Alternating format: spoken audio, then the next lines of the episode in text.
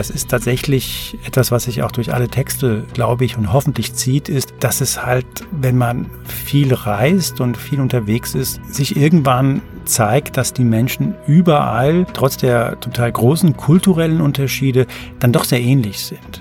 Im Grunde gibt es keinen Ort, der perfekt ist. Und ich glaube, wenn man nicht mehr 21 ist und komplett äh, naiv, weiß man, dass, naja, Glück halt kein Ort ist. Grenzgänger und leidenschaftliche Weltenwanderer nehmen uns mit auf ihre Streifzüge und bieten Einblicke in ferne Orte und faszinierende Kulturen. Mit offenen Augen ins Abenteuer. Das ist der Weltwach-Podcast mit Erik Lorenz.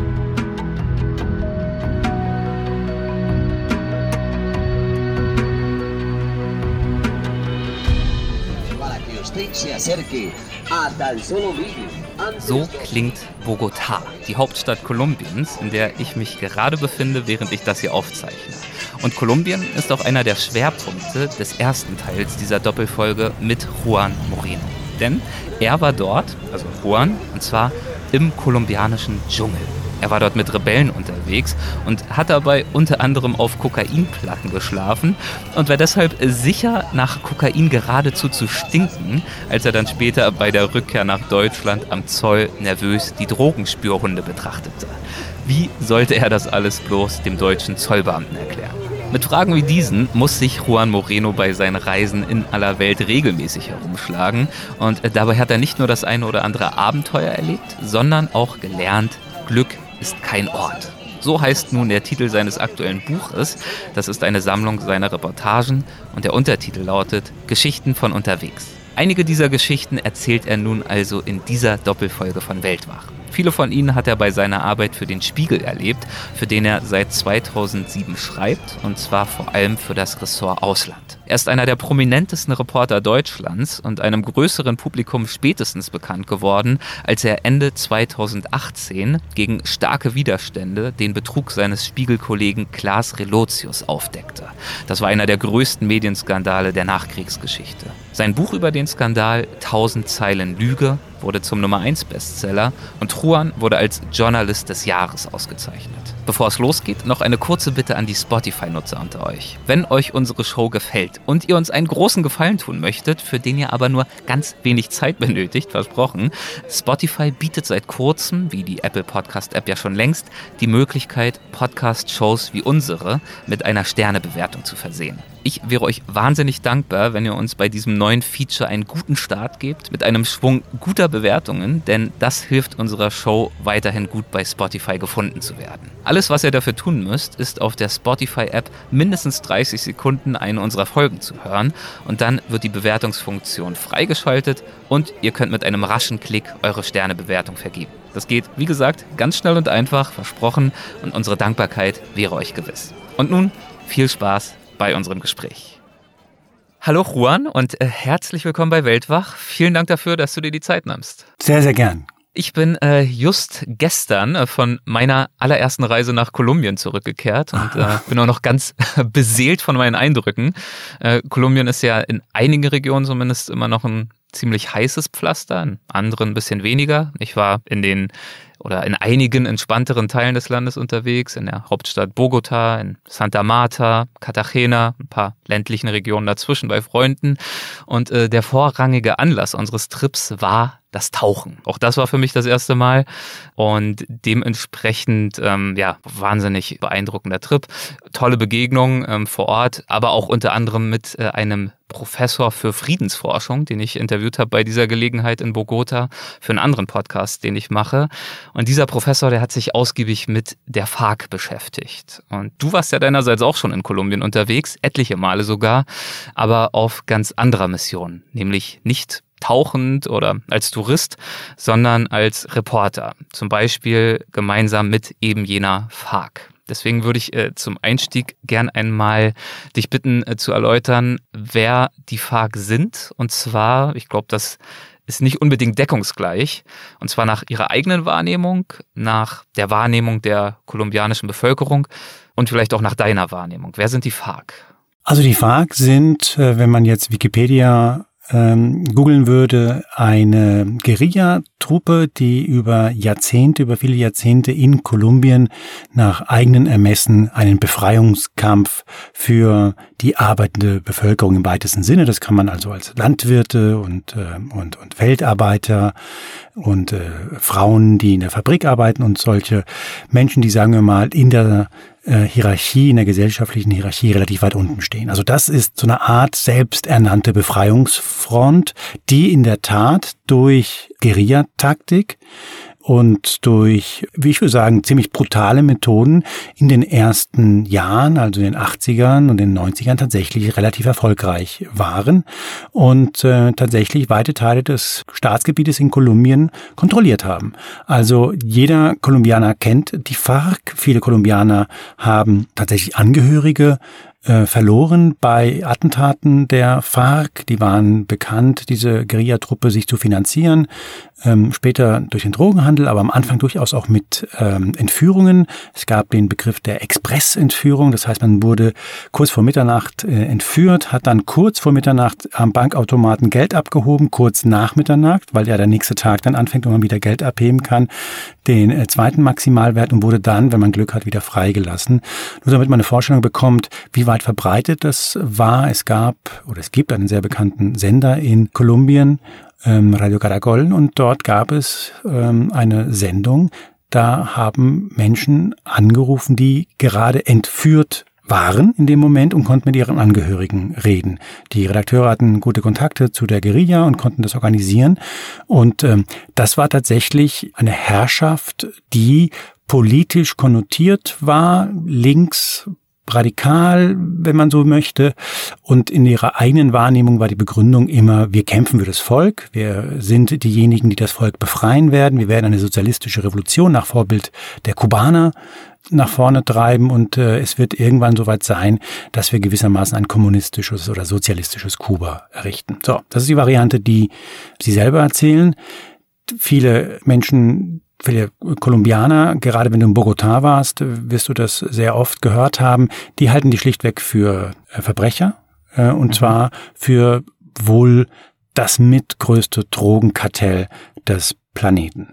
Also man muss sich vorstellen, als der sehr, sehr berühmte Drogendealer Escobar auf die Idee kam, mit Kokain Geld zu verdienen, stellte er fest, dass man die Coca-Pflanze wunderbar im südlichen Putumayo, also in der Provinz Putumayo im Süden Kolumbiens, wunderbar anbauen kann und baute sich damit ein riesiges Imperium auf.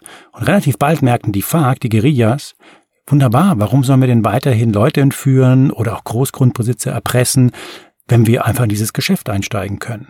Und das Geschäft ist so lukrativ, es waren Milliarden Umsätze, die die gemacht haben, dass äh, sie relativ schnell, weil sie ja eine Militärorganisation waren, das Geschäft unter sich mehr oder weniger aufgeteilt haben unter die verschiedenen Kampfeinheiten und relativ bald zu dem entscheidenden Player in Sachen Kokain in Kolumbien wurden. Das deutet schon mal an, dass die ursprüngliche Selbstwahrnehmung äh, dieser Guerillatruppe zumindest dann mit den Jahren und Jahrzehnten immer weiter abwich von der Wahrnehmung, die wahrscheinlich du heute als äh, Journalist von der FARC hast, die aber auch die äh, kolumbianische Bevölkerung äh, von der FARC haben und hatten. Nun ist es ja seit 2016 so, dass, ich glaube es ist 2016 nicht wahr, Friedensvereinbarung, dass die Lage offiziell und zum Teil ja auch faktisch äh, mittlerweile doch eine ganz andere ist als diese Zeit der ganz, ganz großen äh, Drogenimperien und Milliardenumsätze. Wie ist die Lage heute? Ja, du beschreibst es genau richtig. Also es war so, dass es dann tatsächlich bezeichnenderweise auf Kuba Friedensgespräche gab zwischen der Regierung von Kolumbien. Äh, da war Präsident Santos an, an vorderster Stelle zu, äh, zu nennen. Der hat den Friedensvertrag nach äh, vorne gebracht. Der hat mit den Vertretern der FARC, die ja militärisch organisiert sind, das heißt, es gibt dort tatsächlich auch Führer ähm, und Anführerinnen, die dort aktiv sind. Und man muss sich das so vorstellen, dass es einen tiefen eine tiefe Sehnsucht nach diesem Friedensvertrag gab, und zwar nicht nur in Kolumbien, sondern auch weltweit, weil es war der längste Guerillakrieg der Geschichte des 20. Jahrhunderts. Und mhm. Santos, der als Verteidigungsminister davor noch relativ viel gebombt hat und ähm, den Urwald mit Bombenteppichen belegt hat, äh, um dort die FARC-Guerilla zu bekämpfen, der wurde dann Präsident und hatte sich vorgenommen, den Friedensprozess voranzutreiben, beziehungsweise einen Friedensvertrag zu erreichen. Und äh, der wurde tatsächlich dann geschlossen zwischen den FARC und der kolumbianischen Regierung von Santos. In Oslo sah man, sah man das sehr, sehr begeistert und hat äh, dann Santos den Friedensnobelpreis dafür äh, gegeben. Die Welt verneigte sich und die äh, Guerilla gab ihre Waffen ab. Und ich war tatsächlich auch bei so einer Abgabe von Waffen vor Ort. Das ist ein Text, der nicht erschienen ist in diesem Buch. Und habe mir das damals erklären lassen. Lustigerweise habe ich jemanden kennengelernt bei dieser Recherchereise, in der es darum ging, mit jemandem zu reden, der die Waffen abgibt nach so vielen Jahren. Ähm, das war ein gewisser Herr Albisu, der ein paar Jahre später beschloss, dass dieser Friedensprozess nirgendwo hinführt, dass die Großgrundbesitzer jeglichen Aktivisten, die Aktivistinnen, die dort versuchen, für die Bevölkerung, die Landbevölkerung in Kolumbien, die ja wirklich Hilfe braucht, etwas zu tun, dass sie die einfach, jetzt wo die FARC nicht mehr da ist, einfach abgeknallt haben. Umweltschützer haben es sehr, sehr schwer in, in Kolumbien. Und diese Möglichkeit, äh, zurück in den Urwald zu gehen und erneut zu den Waffen zu greifen und Klammer auf, ehrlich gesagt auch relativ viel Geld wieder zu verdienen mit dem Drogenhandel, Klammer zu, ähm, die wurde dann vor ja, ja, rund zwei Jahren wieder von den FARC ja, in Kauf genommen bzw. angestrebt und ähm, mein Stand aktuell ist, dass die FARC wieder aktiv sind und, äh, und weiter das Drogengeschäft antreiben und vor allem die Kokainproduktion äh, antreiben. Und so auch dieser besagte Herr Alviso, den du gerade schon angesprochen hast, der mit vollem Namen äh, Danilo Alviso heißt und ja auch, soweit ich weiß, in den Dschungel wieder zurückgekehrt ist. Hm, er war der Pressesprecher tatsächlich der, des politischen Arms der, der FARC. Die wurden dann zu einer Partei in, in, in Bogotá und er wurde mhm. zum, zum Pressesprecher und hat dann nach eigenem Bekunden gemerkt, dass das im Kapitalismus nichts für ihn ist, weil es, ähm, weil die Interessen durch seine Worte Bourgeoisie und durch das Großkapital der Landbevölkerung nicht äh, vertreten werden. Und dann ist er zurück in den Dschungel und kämpft jetzt wieder für ein sozialistisches Kolumbien.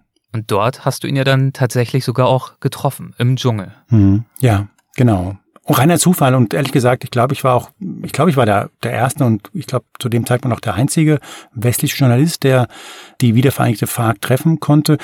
Und es war reiner Zufall, weil ich den halt zwei Jahre davor bei der Waffenabgabe getroffen hatte. Mhm. Ähm, denn es ist tatsächlich so, dass die FARC kurz davor zum Beispiel eine Recherchetruppe des, ich glaube, bolivianischen äh, Fernsehens entführt und dann auch erschossen haben. Das waren drei Journalisten.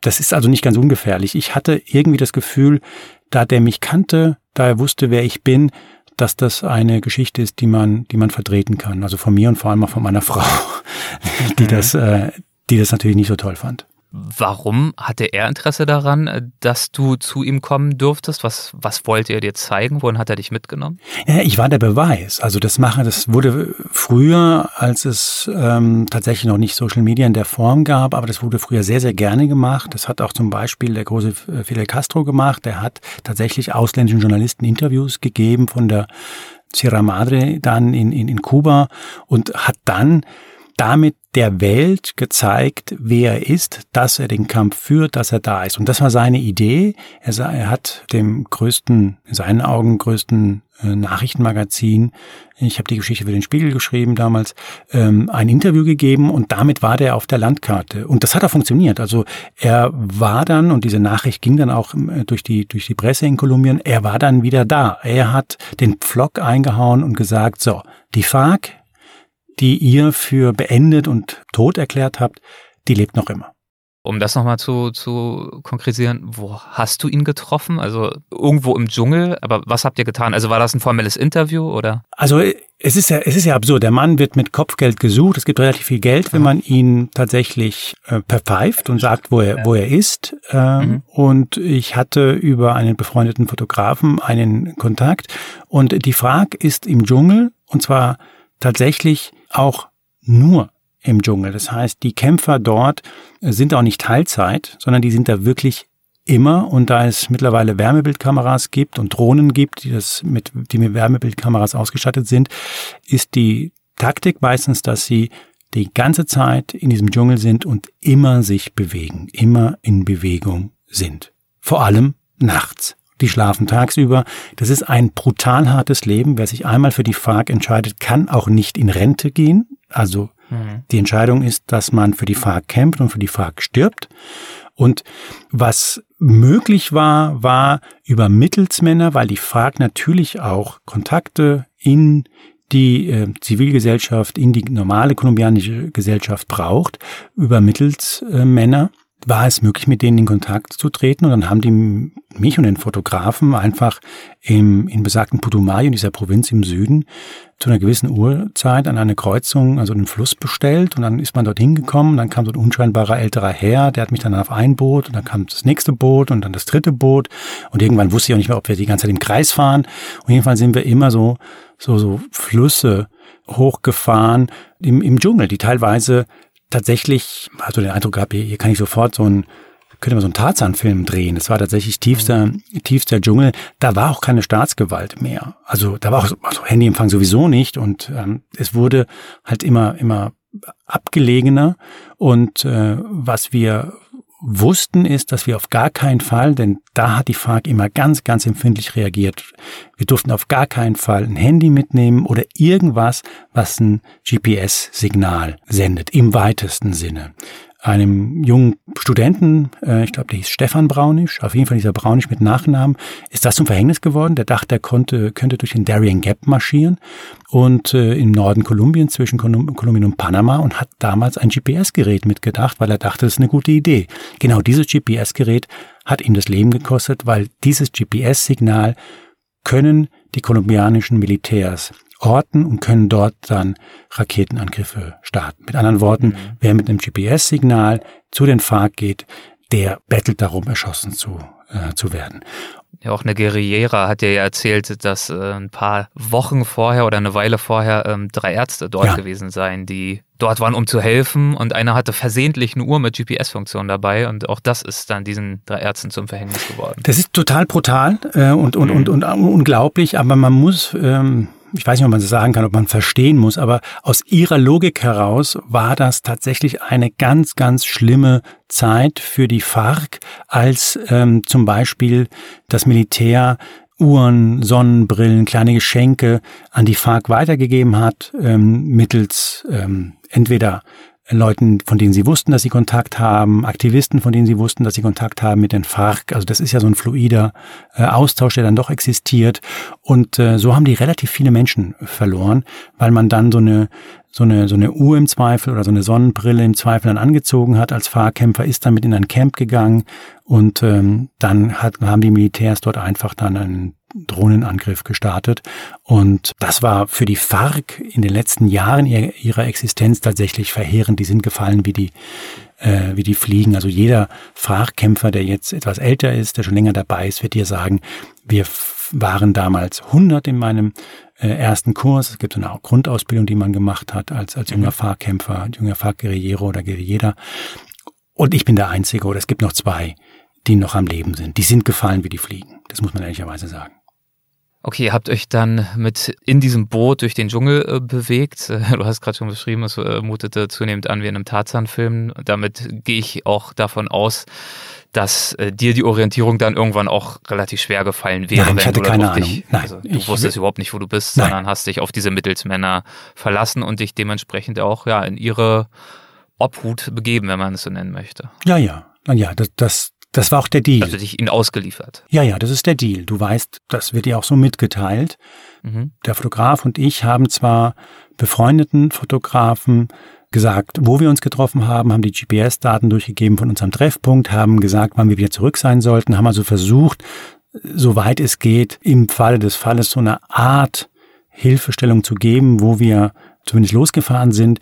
Aber ja. man darf nicht vergessen, die FARC sind eine Guerilla-Truppe und Kolumbien ist ein, ist ein Land, das sehr, sehr groß ist und das Staatsgebiet wird nicht komplett kontrolliert von der Staatsgewalt. Das heißt, es gibt mhm. Gebiete, da ist nicht die Polizei, selbst wenn es einen Menschen gibt, der Polizist dort ist, der entscheidende Faktor und der entscheidende Player in der Gegend, sondern da sind es im Zweifel die FARC oder eine andere kriminelle Bande, ein Drogenkartell, wer auch immer. Das heißt, das sind die Autoritäten vor Ort und mein Eindruck war, Die FARC, also Bisa Alvisu, hatte dieses Gebiet im Griff. Und die Leute, die drumherum leben, also die, die Bauern und die, die Landwirte und alle anderen, die wissen natürlich auch, wie die Regeln sind und die werden Teufel tun und, äh, und dem Gast des Kommandante Alvisu irgendetwas tun. Und darum war das so, eine, so ein Zwischending zwischen ich bin sicher und ich bin total verrückt, dass ich hier bin. Hm. Ja, diese, ähm, dieses Zusammenwirken zwischen FARC und zum Beispiel der ländlichen Bevölkerung, den Bauern, das ist ja auch sehr interessant, das beschreibst du auch im Buch, ähm, wie das sozusagen funktioniert. Denn es äh, funktioniert ja nicht nur durch Druck und Einschüchterung und Terror durch die FARC oder natürlich sicherlich auch durch äh, Korruption, wenn es jetzt um die Polizeigewalt geht, sondern die FARC äh, ist ja durchaus auch smart, indem sie die Bauern ja auch unterstützt, also Brücken baut, versucht die Infrastruktur auf ein vernünftiges Level zu heben, gerade wahrscheinlich in Gegenden, wo bisher der reguläre Staat äh, sich noch nie hat blicken lassen.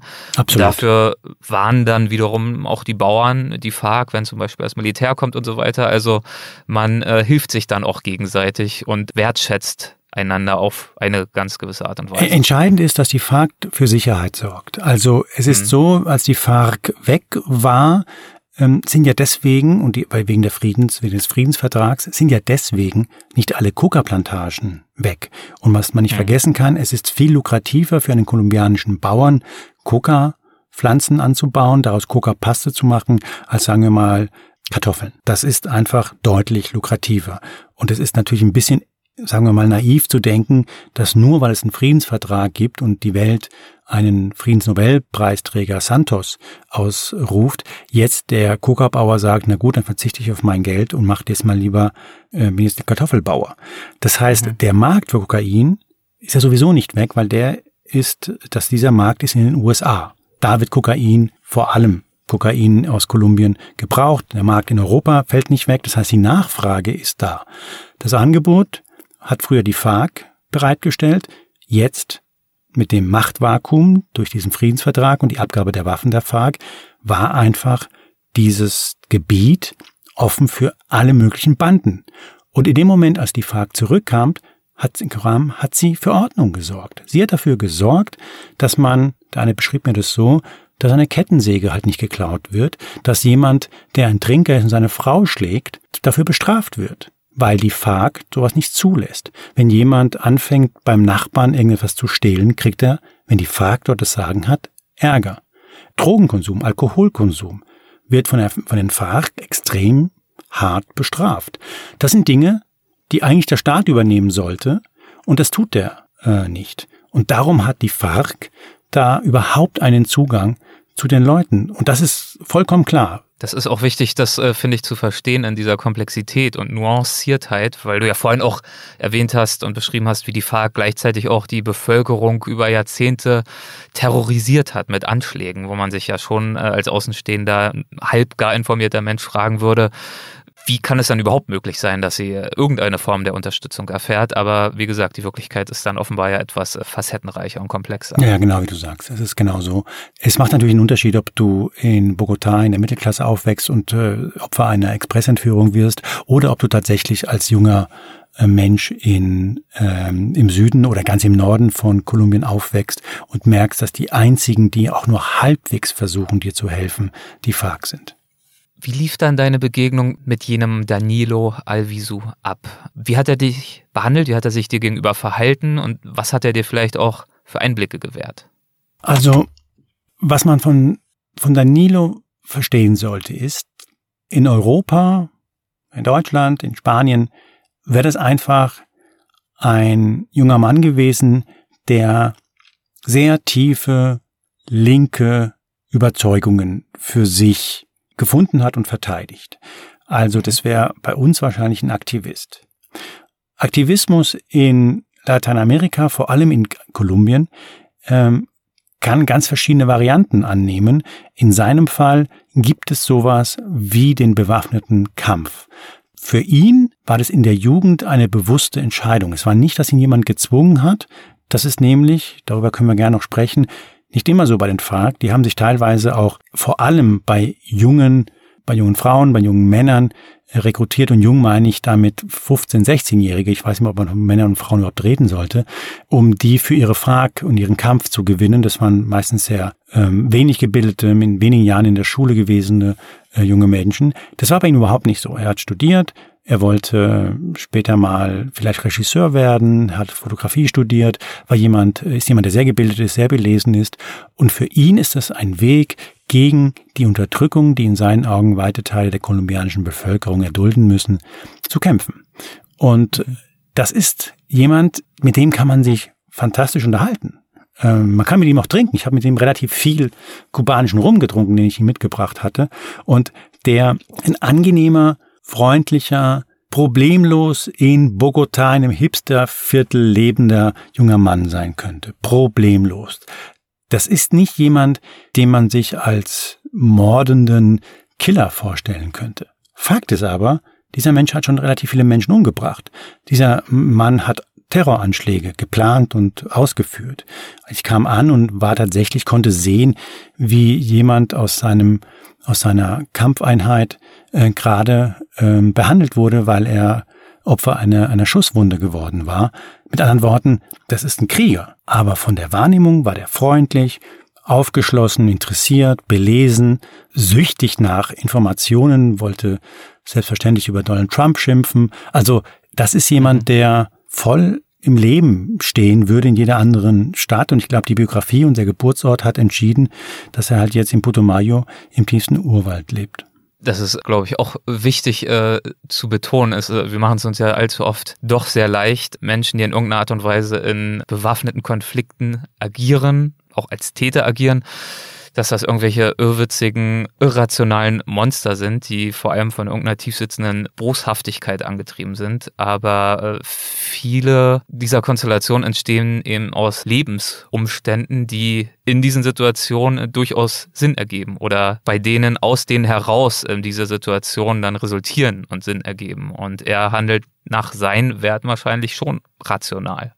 Naja, natürlich macht er das in seinen Augen. Ich bin immer noch der Meinung, man kann vieles kritisieren oder auch, auch wirklich verurteilen und tatsächlich für unerträglich und, und, und, und, und verurteilend im meisten Sinne. Das soll nicht als äh, bewerten. Rechtfertigung. Ja, ja, das ist mir schon, das, ja, ist mir schon klar, dass du das, dass du das nicht verteidigst. Aber aus seiner Logik heraus bleibt für ihn nur der bewaffnete Kampf, weil er sagt, äh, in dem Moment, in dem wir als FARC äh, Kämpfer, als Guerilla-Kämpferinnen unsere Waffen abgegeben haben und dann friedlich gewissermaßen versucht haben, für die Interessen der Landbevölkerung zu kämpfen, und zwar mit ähm, zivilen Mitteln, äh, wurden mhm. wir abgeknallt von den Paramilitärs, den Killereinheiten der Großgrundbesitzer, den Killereinheiten des Großkapitals.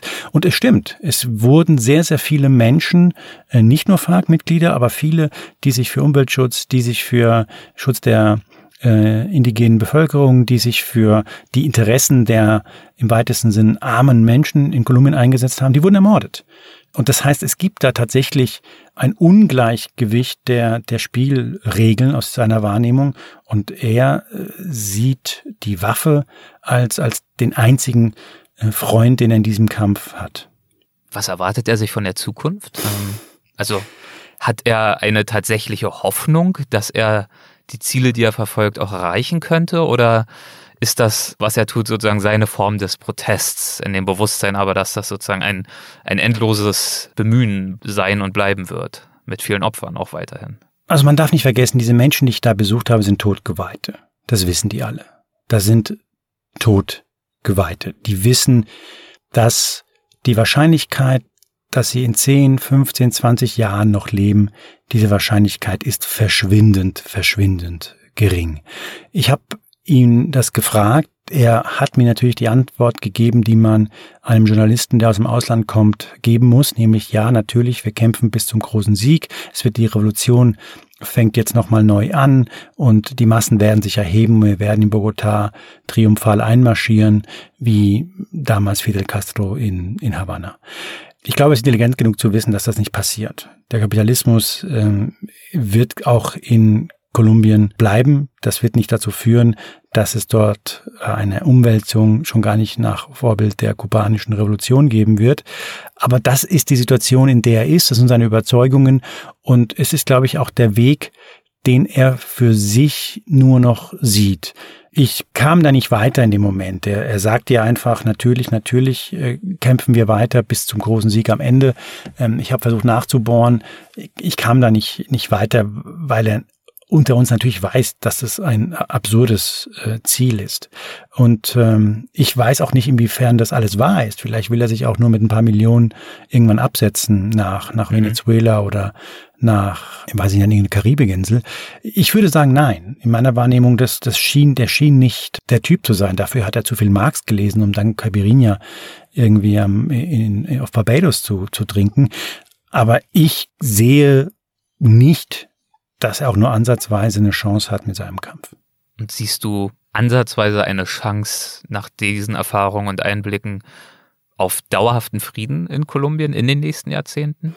Der Frieden in Kolumbien hängt in meinen Augen nur bedingt mit Kolumbien zusammen. Man kann, dieses Land hat sehr, sehr viele Probleme, hat wirklich himmelschreiende Ungerechtigkeiten. Es ist unglaublich, wie reich die reichen Menschen sind im Verhältnis zu den armen Menschen. Da ist, liegt viel, viel im Argen. Aber man darf nicht vergessen, du kannst als kolumbianisches Land, also als Kolumbien, als Land, das Mittelamerika, in Mittelamerika liegt und unter der Macht der Drogen leidet, kannst du, glaube ich, den Kampf nur gewinnen, wenn Amerika sein Drogenproblem in den Griff bekommt.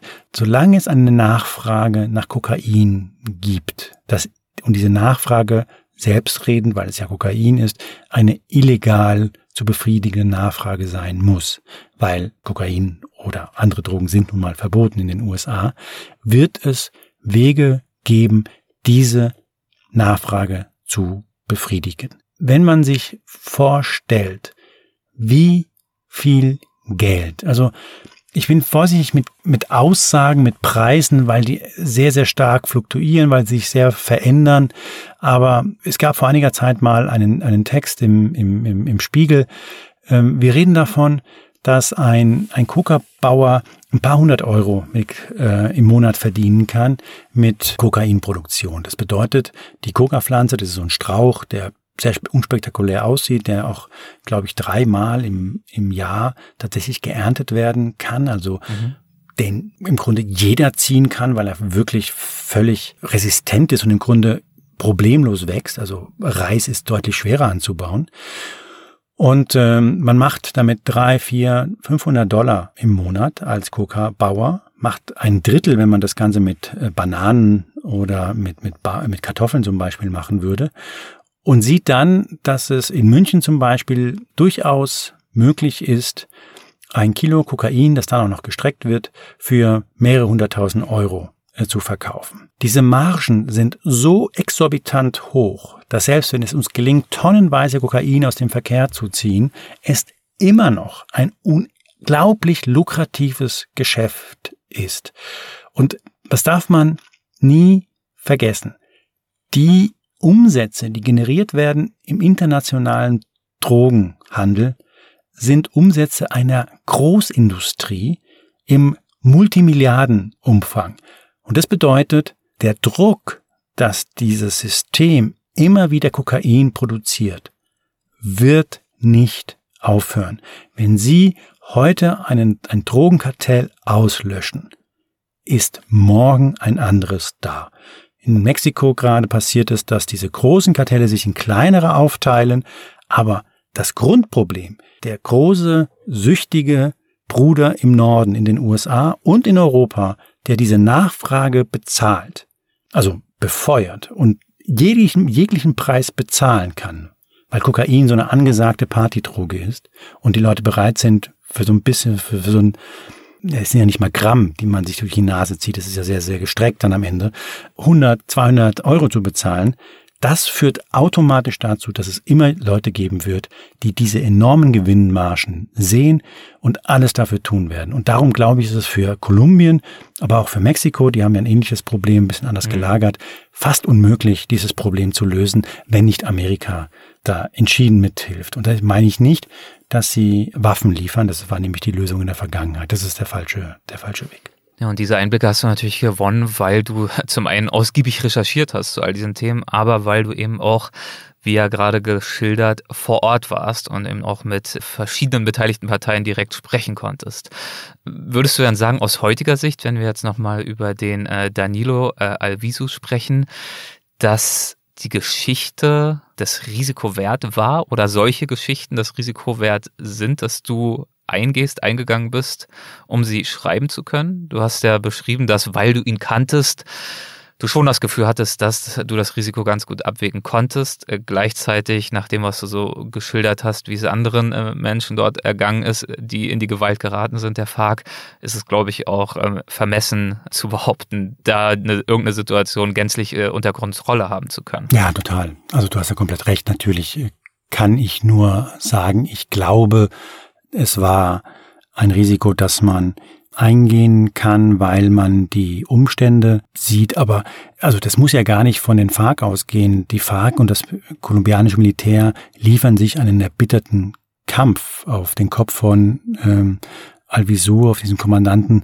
sind mittlerweile mehrere hunderttausend Dollar Kopfgeld äh, angesetzt. Das heißt, ähm, es könnte, hätte auch ein Angriff sein können des, des Militärs, hätte ein Drohnenangriff sein können in dem Moment, in dem ich ihn interviewe. Also das ist ja gar nicht nur die Gefahr, die von denen ausgeht, es ist auch ein Kriegsgebiet. Ähm, und die Frage, ob es das wert ist, also wenn du meine Frau fragen würdest, die würde sagen nein. Ähm, wenn du meine vier Kinder, meine vier Töchter fragen würdest, die würden sagen, selbstverständlich nicht. Ähm, es ist etwas, was man mit den Jahren äh, versucht abzuschätzen. Es ist tatsächlich so, dass man natürlich gehört hatte, die FARC sind wieder da. Die FARC äh, haben diesen Friedensnobel Preis dann doch nicht akzeptiert am Ende, nachdem es so viel Wirbel darum gab. Es gab, wie gesagt, den Friedensnobelpreis, es gab dann Hilfen, es gab eine Kommission, die versuchte, eine Aussöhnung zwischen allen Beteiligten in irgendeiner Form wieder möglich zu machen. Und ähm, es gab immer wieder das Gerücht und die Behauptung, dass die FARC wieder kämpfen. Und dann die Möglichkeit zu bekommen, sie zu sehen, sie zu sehen, wie sie tatsächlich Schießübungen machen, wie sie tatsächlich marschieren, wie sie tatsächlich leben. Diese jungen Frauen, die in den, in den FARC jetzt sind und eingetreten sind, die teilweise 13, 14 sind, sprechen zu können und die auch den Wahnsinn zeigen. Wie gesagt, eine 13-, 14-Jährige, die, wie ich glaube, aus purer Verzweiflung und aus purer Perspektivlosigkeit jetzt Guerilla geworden ist bei den, bei den FARC, sprechen zu können. Das dachte ich, ist es, ist es das wert. Am Ende muss es der Leser, die Leserin entscheiden, inwiefern der Text dieses Risiko hm, ja, rechtfertigt. Aber es ist natürlich interessant, äh, dein Selbstverständnis als Journalist zu hören, der du diese Abwägung ja ganz persönlich und direkt als erster mal vornehmen musstest und musst. Und das ist ja genauso, wie du beschrieben hast, äh, dass du ja in der Tat auch einer der allerersten internationalen Journalisten damals warst, die aufgezeigt haben, der Krieg ist nicht vorbei, sondern er ist noch da oder er ist wieder da. Und das ist ja äh, nun mal leider Gottes in all der äh, Tragik auch eine wichtige und essentielle Geschichte, die berichtet werden muss auf die eine oder andere Weise. Ja, weil Kolumbianer äh, es merken werden. Also ja. Kolumbien wird merken, dass die FARC, also viele Kolumbianer im Süden wussten das ja schon, aber dass die FARC eben nicht nur redet in Anführungszeichen, sondern dass tatsächlich dort ehemalige FARC-Kämpfer sich wieder vereinigt haben und zu den Waffen gegriffen haben, ja ich glaube, ein bisschen äh, mulmig. Gut, das war jetzt natürlich eine, eine, Gefahr doch am Ende für Leib und Leben. Ähm, eine etwas andere Aufregung hast du dann verspürt, eine sehr andere zum Glück, als du nach Deutschland wieder eingereist bist. Aber so ein bisschen aufregend wurde es dann auch nochmal, nämlich am Zoll. Ähm, warum? Also was passiert ist, als ich dann vor Ort war, war, dass ich auch gesehen habe, wie die FARC sich finanziert. Und sie finanziert sich, das haben wir ja schon mal äh, angesprochen am Anfang, mit dem Drogenhandel. Und dieser Drogenhandel läuft dann meistens so ab, dass sie aus der Umgebung die Coca-Paste aufkaufen, die die Coca-Bauern herstellen. Das ist ein Grundstoff, um Kokain daraus herzustellen. Und äh, ich war dabei, konnte sehen, wie die Bauern dort ankamen, ihnen die Coca-Paste den Mittelsmännern der FARC verkauft haben. Und dann sammelt sich da ein relativ großer Berg von äh, Coca-Paste. Das wird dann mehr oder weniger gut abgedeckt und ich bekam einen Schlafplatz halt über dieser Coca-Paste. Und als ich dann wieder zurück war in äh, Europa, beziehungsweise auch schon im, ehrlich gesagt auch schon in, in Kolumbien ähm, am, am Zoll, aber auf jeden Fall in Deutschland, dachte ich, was ist, wenn da jetzt so ein paar Gramm mir in den Stiefel gerutscht sind oder, oder ich einfach nur mit meiner Hose da rangekommen bin und plötzlich so ein, so ein Hund, so ein, so ein Drogenhund des deutschen Zolls Äh, man sieht ja auch entsprechend aus nach so ein paar Tagen im Urwald, also mit äh, unrasiert und, und, und, und äh, ehrlich gesagt nicht sonderlich appetitlich. Und ähm, das sind die Gedanken, die einem dann durch den, durch den Kopf gehen. Aber es ist gut gegangen. Es ist gut gegangen. Du hast aber natürlich schon im Flug wahrscheinlich hin und her überlegt, wie würde man das dann jetzt den Zollbeamten erklären? Es ist nicht so, wie sie, es ist nicht so, wie es aussieht, genau, ja. Sehr gut, ja. Gut, jetzt haben wir ein konkretes Beispiel äh, für deine Recherchereisen, die dann sich auch im Buch in Kapiteln wiedergespiegelt haben, ausführlich besprochen. Es gibt natürlich viele, viele ähnliche oder ja, ähnlich intensive Geschichten in diesem Buch. Werden wir jetzt nicht alle besprechen. Wie ist es denn bei dir grundsätzlich? Wie groß ist der Anteil deiner Reisen der letzten, würde ich mal sagen, 10, 20 Jahre, die du vielleicht eher als sinnliche oder ruhige, stille Reisen einstufen würdest? Und wie viel waren im Vergleich dazu eher gefährlicher, adrenalingeschwängerter, wie jene, die wir bisher jetzt besprochen haben?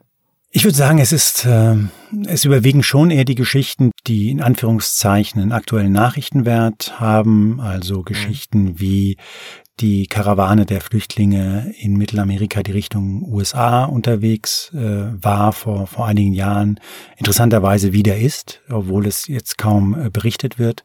Und äh, ich würde sagen, die Mehrheit und äh, dann gibt es immer wieder mal Geschichten wie die zum Beispiel in dem Buch über den Jakobsweg, die eher so eine fast ironische und, und, und eher entspanntere Art äh, unserer Luxusprobleme äh, sich zu nähern, die wir so im Westen haben.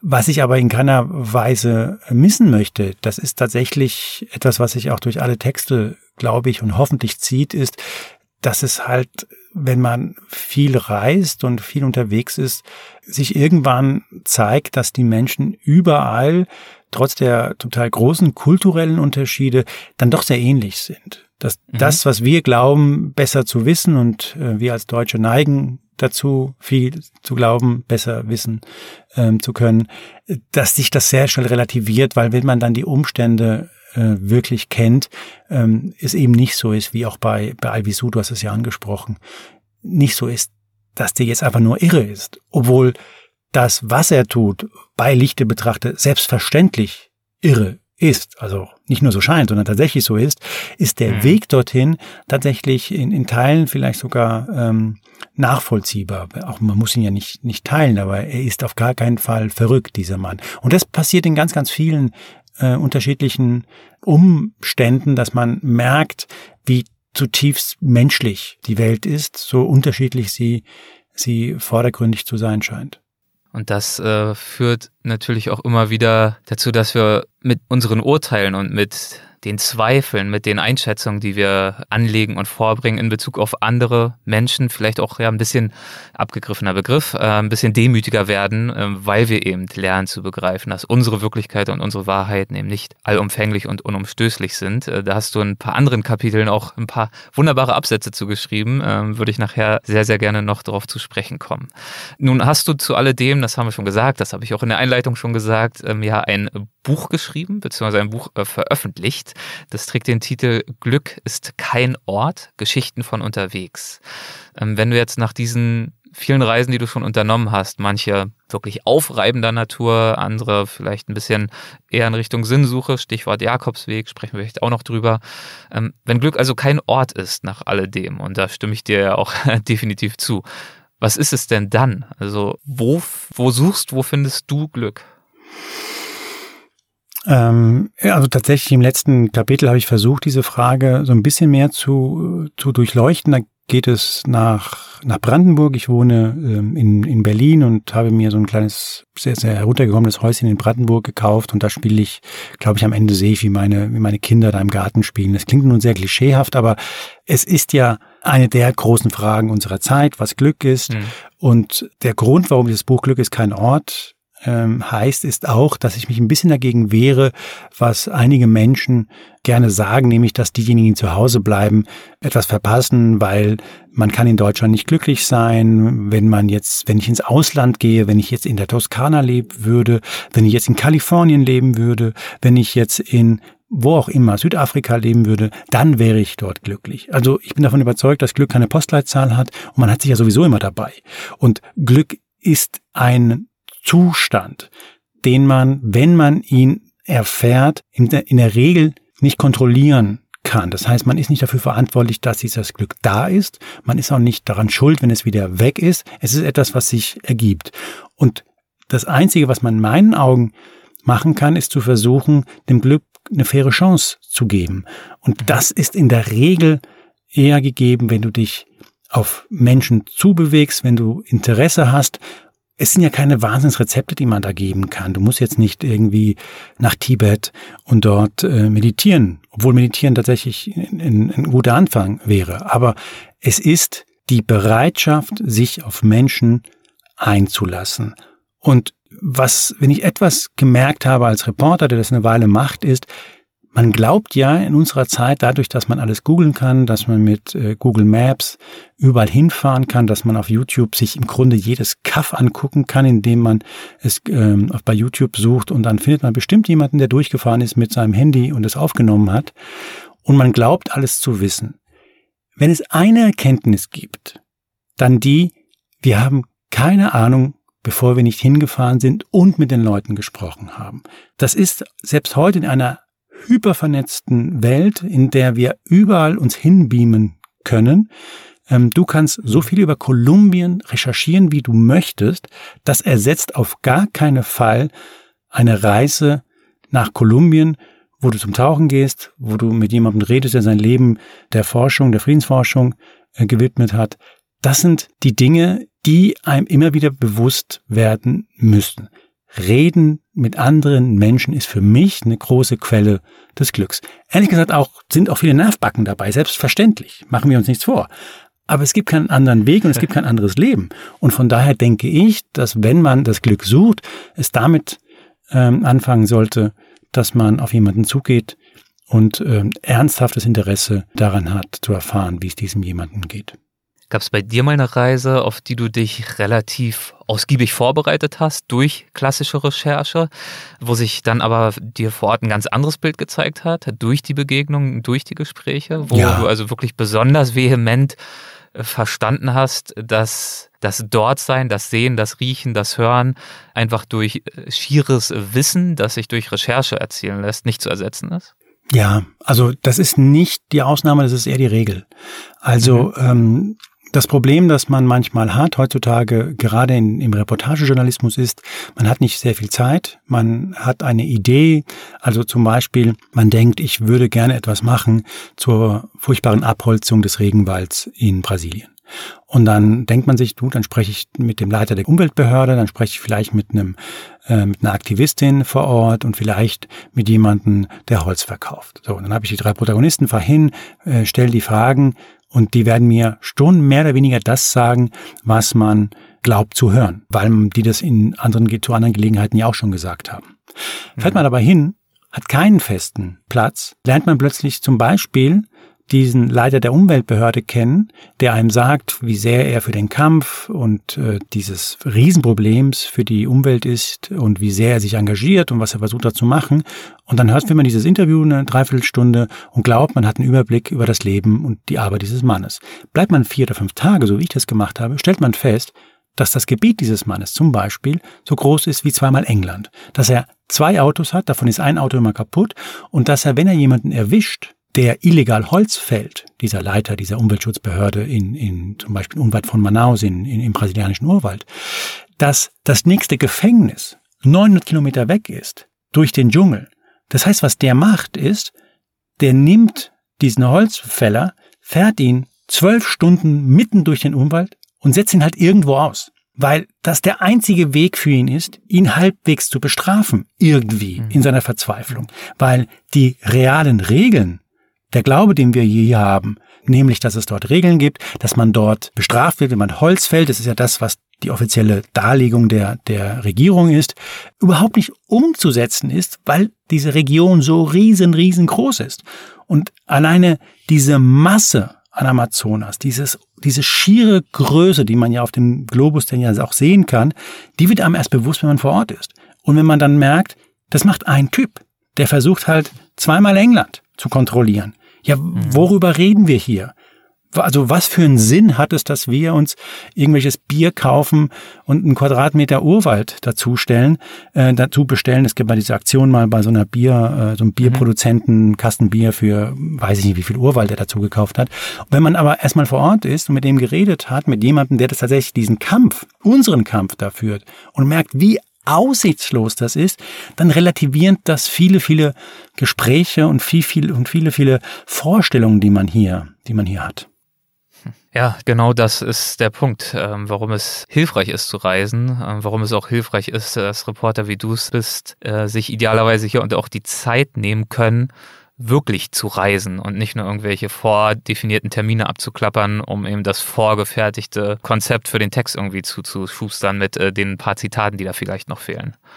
Ich würde es auch nicht unbedingt den Kollegen und Kolleginnen vorwerfen, denn die Realität ist ja, dass heutzutage sehr viele der Meinung sind, dass man das Ganze für äh, kein Geld im Internet bekommen kann. Mhm. Und äh, das muss halt irgendwie finanziert äh, werden und viele finanzieren das, indem sie einfach ähm, auf aufs Gas äh, drücken und, und, und Gas geben und sich nicht so viel Zeit nehmen, weil sie, weil sie sonst nicht einfach nicht, nicht, nicht leisten könnten, diese Recherche zu, zu machen. Also ich bin da, es ist überhaupt nicht als Kritik gemeint. Aber Fakt ist eine Realität, es ist eine genau, Beschreibung der Realität. In der es ist eine Realitätsbeschreibung, genau. Also es ist, ich bin der Meinung, dass Qualität eine Funktion von Qual ist, also dass man sich anstrengt. Und dazu gehört natürlich auch die Zeit, die man, die man investiert. aber ich verstehe selbstverständlich äh, jeden und jede, die sagt, na ja, aber ich muss irgendwie leben und darum versuche ich, ähm, das Ganze etwas stromlinienförmiger und effizienter zu gestalten. Nun haben wir ein ziemlich gutes Gefühl dafür bekommen, dass du immer wieder in die Welt aufbrichst, warum du zum Teil auch immer wieder in die Welt aufbrichst. Du hast aber vorhin auf die Frage nach dem Glück in so einem Halbsatz auch ähm, ein Haus in Brandenburg erwähnt, ähm, das für dich auch sehr, sehr viel Glück bedeutet und das du vor einigen Jahren ja dort äh, gekauft hast. Ein Haus am See in Brandenburg. Äh, wie passt das denn mit dieser Weltneugierde zusammen? Wie ist es dazu gekommen, dass du dieses Haus in Brandenburg hast? Gut, es war eher ein, ein Zufall. Die Geschichte ist tatsächlich äh, sehr ungewöhnlich, weil ich hatte mit meiner Frau und den, und den Kindern vereinbart, dass sie äh, eine Woche Urlaub auf Mallorca machen, während ich meine ganzen äh, Artikel fertig schreibe, die da noch äh, zu beenden waren, weil ich es mal wieder äh, mit der Deadline nicht hinbekommen hatte. Und dann sind die weggefahren und auf dem Weg dorthin haben wir Peter Fox gehört, Haus am See. Und irgendwie kam ich mit meiner Frau ins Gespräch, dass äh, so ein Haus am See äh, komisch sei in, in Brandenburg, es sei kalt. Ich bin in Südspanien geboren, wir haben halt richtiges Wasser, das nennen wir Meer. Und das, was, was dieses in, in dieser in dieser Suppe zu baden, die so dann gefühlt drei Grad hat im August, das wäre alles nichts für mich. Mhm. Und äh, meine Frau hatte mir so einen Zettel äh, geschrieben mit Aufgaben, die ich zu erledigen habe, während sie auf Mallorca mit den Kindern ist und dann so gehörte so Sachen wie Fahrrad reparieren, Arzttermin machen und so weiter. Und bevor sie sich verabschiedet hat im Auto noch, schrieb sie dann drunter Haus am See kaufen. ähm, was eher so als, als Witz, äh, glaube ich, also weiß ich nicht. Auf jeden Fall dachte ich, es ist als Witz gedacht. Hab nach hätte ich wohl auch gedacht an der ja, Stelle. oder? Und ähm, habe diese Liste fleißig abgearbeitet, hol sie dann äh, am Flughafen ab, melde mich dann äh, am Gate, rufe an und sage, du, ich bin ich bin da und sie fragt mich am Telefon, hast du diese, diese Liste tatsächlich abgearbeitet? Äh, und ich sage, ja klar, logisch. Und dann lacht sie und, und, und schreit laut und, und sagt zu ihren, zu den Kindern, das, das gibt's ja gar nicht, der hat das wirklich gemacht, der ist ja verrückt. Können wir das Haus denn noch sehen? Und ich dachte, was für ein Haus denn? Und, und das ist, weiß ich, es ist wirklich schwer, schwer zu glauben, äh, aber es ist äh, wirklich so gewesen. Ich äh, sage, ja, ja, wir sprechen gleich. Und äh, dann legen wir auf und dann hatte ich ja noch 10, 15 Minuten, weil ich ja, wie gesagt, erst am, am, am Gate war und sie noch irgendwie durch die Kontrolle musste. Und dann habe ich bei eBay Kleinanzeigen eingegeben, Haus am See, 50 Kilometer um Berlin herumgezogen. Da poppte halt ein altes, wirklich sehr, sehr zerfallenes Haus äh, an einem See auf, das mal dem Ministerium für Stadtsicherheit gehört und dann zurückübertragen wurde. Und äh, ich rief bei diesem Makler an und, äh, und sagte, wir würden sofort, sofort vorbeikommen. Und äh, das Haus sah aber so furchtbar aus und so heruntergekommen, dass ich dachte, ich komme ja sehr entspannt aus der Nummer raus, indem ich einfach denen die Realität zeige, also dieses schreckliche Haus, und äh, dann äh, haben die keinen Bock mehr auf sie. Also du dachtest so, ist eigentlich perfekt. Erstens kannst du deine Frau beeindrucken, denn du hast sozusagen dieses äh, To-Do-Listen-Item abgearbeitet.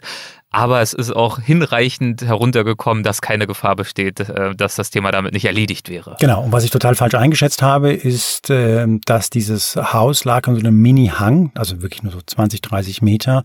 Meine Frau ist aus Bayern, liebt die Berge und für sie reichten 20, 30 Meter, um sich dann ich weiß nicht, in den Alpen zu wähnen, ich weiß es gar nicht. Auf jeden Fall hat sie sich in dieses Haus verliebt, das eine totale Katastrophe war. Also das war alles Wasserrohrbruch, äh, die Wände aufgerissen, überall irgendwelches Plastezeug verbaut. Es war kackbraun außen und ähm, ich dachte wirklich, das ist ein Selbstläufer. Aber meine, meine Frau sah da nur ein Waldhäuschen. Und äh, ich habe mir notiert aus deinem Text, du hast geschrieben, ich sah Gefahr, meine Frau Bayern. ja, genau, genau, genau. Was ich tatsächlich äh, schon länger mache, das hat, das war schon lange, lange vor dem Hauskauf ist. Ich bin so jemand, der so selber Sachen gerne macht. Ich bin über eine Schreinerei aufgewachsen, habe da immer wieder mal mitgeholfen und bin jemand, der Spaß daran hat, Dinge selber zu reparieren und selber zu renovieren.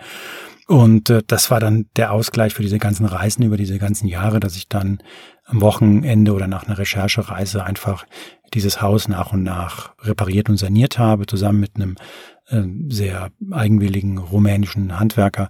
Und das war dann für mich, ehrlich gesagt, ähm, der Ort, an dem ich so etwas wie, ja, wie so ich würde nicht sagen Heimat, weil ich finde, es ist ein schwieriger Begriff, wenn man den, den verortet, weil Heimat, ich finde, eher ein Gefühl ist.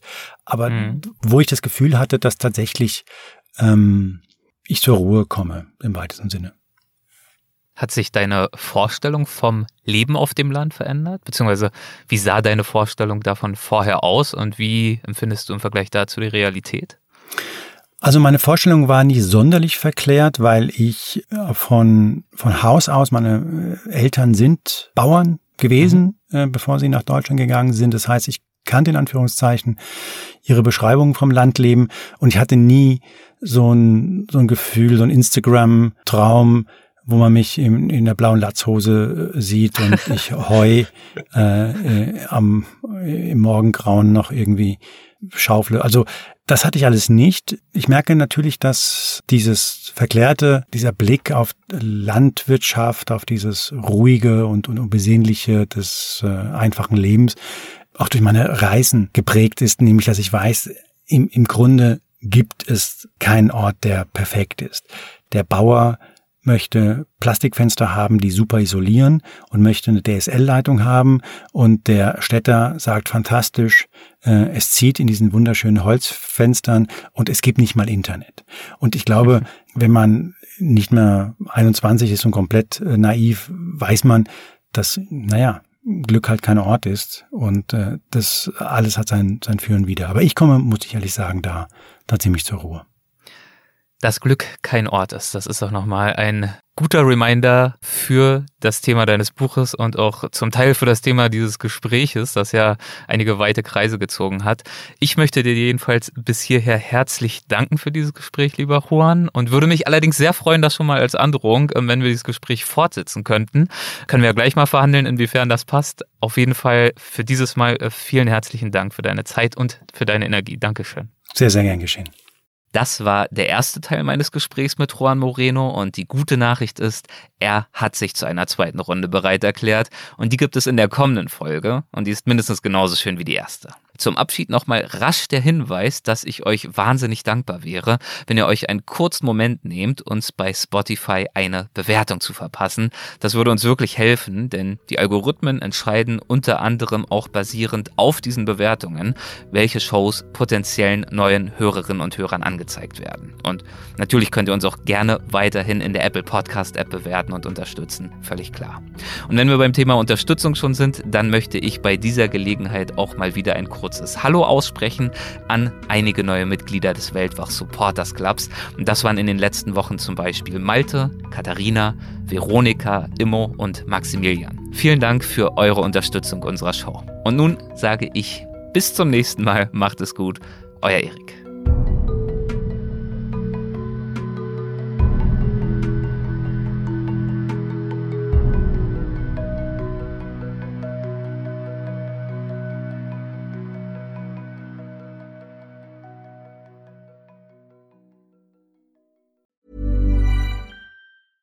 Ever catch yourself eating the same flavorless dinner three days in a row?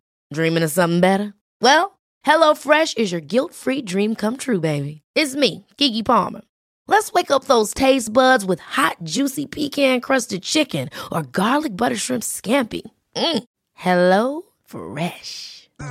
Stop dreaming of all the delicious possibilities and dig in at HelloFresh.com. Let's get this dinner party started. Hey, it's Paige DeSorbo from Giggly Squad. High quality fashion without the price tag. Say hello to Quince. I'm snagging high-end essentials like cozy cashmere sweaters, sleek leather jackets, fine jewelry, and so much more. With Quince being 50 to 80% less than similar brands. And they partner with factories that prioritize safe, ethical, and responsible manufacturing. I love that. Luxury quality within reach. Go to quince.com slash style to get free shipping and 365 day returns on your next order. Quince.com slash style.